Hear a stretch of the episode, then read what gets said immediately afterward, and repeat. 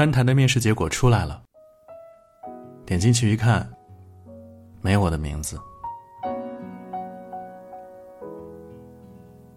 点开通知的那一刻，心跳猛烈加速，好久没有这样的感觉了。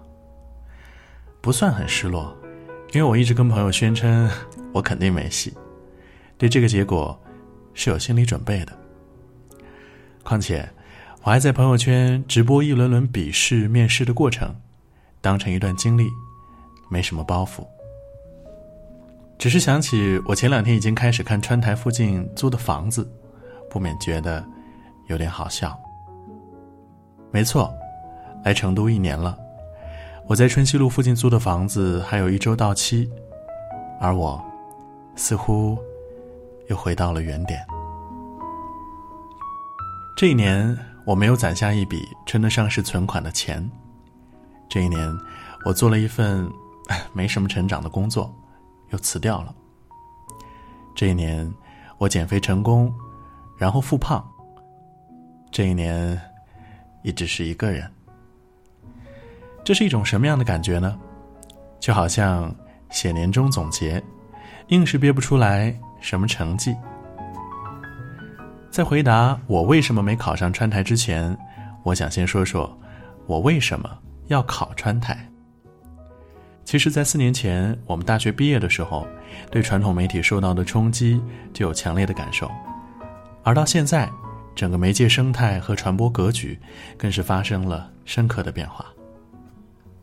以我熟悉的广播为例，现在还有多少人在汽车之外的空间收听广播呢？收音机几乎成为了珍稀品，即便是在汽车上，有多少人还在听广播，而不是？自己喜欢的歌曲呢？当五 G 技术和车联网成为现实，广播的收听市场会进一步被蚕食。过去，我就是抱着这样的心态逃离广播的。经历了一番探索尝试，我做了新媒体，拍过短视频，甚至在最炙手可热的电商直播领域摸爬滚打了大半年。我深深的体会到主持人白岩松的那番表述：我们对于新技术的到来过分焦虑了。太阳底下有新鲜事，但没有我们想象的那么多。人生没有多少另起灶炉的机会，比起说风就是雨，我们更应该用重视也从容的态度去面对新和变。所以，决心考川台，回归传统媒体。我是这样考虑的：第一，广播是我喜欢也比较擅长的领域。如果要和一份职业长相厮守，我希望是广播。第二，和很多以夺人眼球和商业价值为目标的新媒体相比，传统媒体还是更有机会静下心来做一些更有内容、更有品质的东西。第三，大平台能够帮助我在这座还不算熟悉的城市安定下来。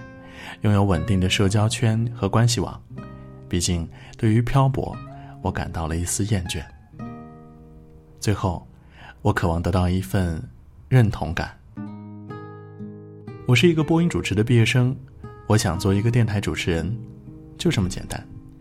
但现实是一点儿也不容易。那张录取名单上没有你的名字，就是没有，没办法平添一个出来。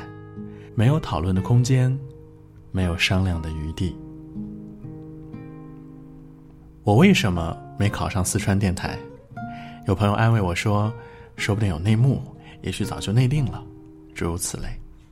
虽然知道是善意的安慰，但还是觉得这种说法很滑稽，把自己的失败怪罪在一个想象出来的庞然大物身上，好像挫败感就能减轻一些。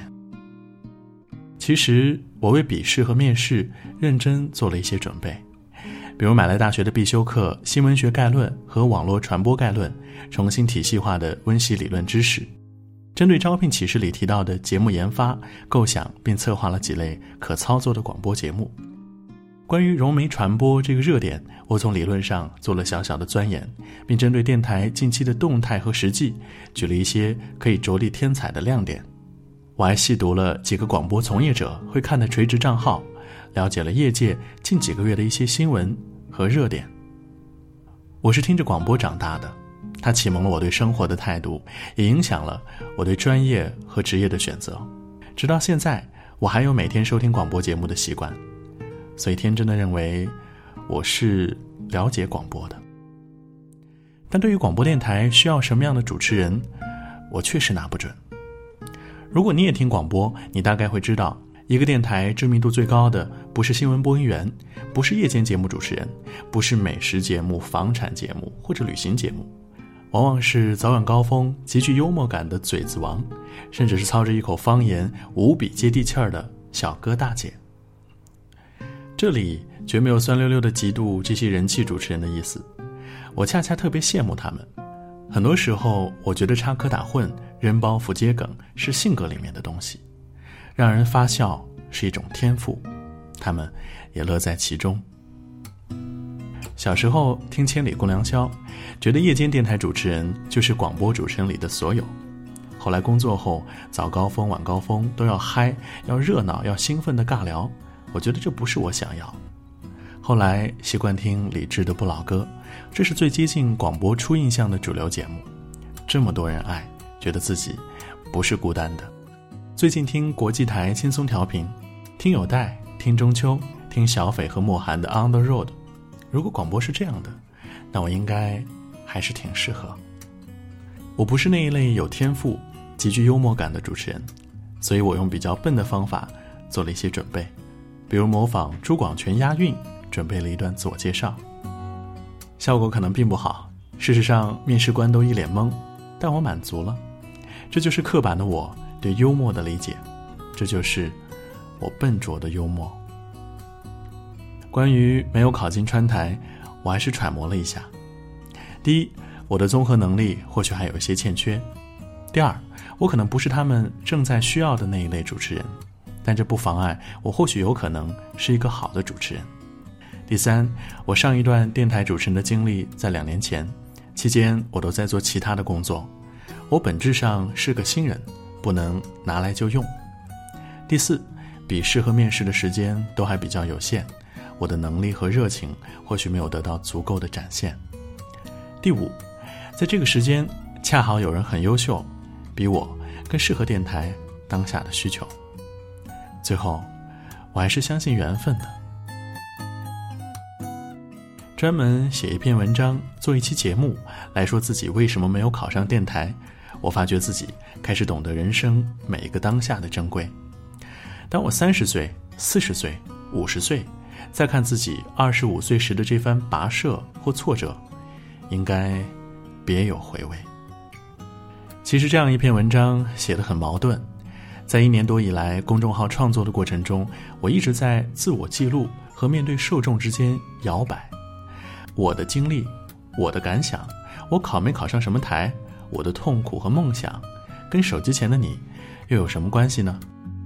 如此私人化的写作和表达，对读者和听者来说，是不是又浪费了几分钟的时间呢？写着写着，我就释然了。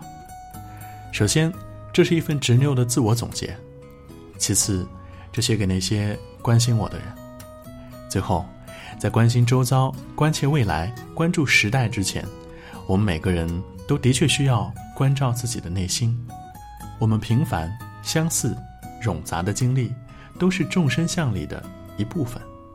或许有时还能给别人力量和启迪。来成都一年了，坦白讲，我现在有一些迷茫，我甚至还一无所有，我也不再年轻。但我可能和你一样，开始感受到时间对一个人的馈赠。在这个全新的城市，我开始有自己熟悉的街巷，有几个有点懂彼此的朋友，还有一点不容易被打倒的自信。唯一觉得庆幸的是，二十五岁的我还不用对谁交代，尽管去世就好。我是鸡哥，你最近经历了什么？欢迎在文章下留言，下次见。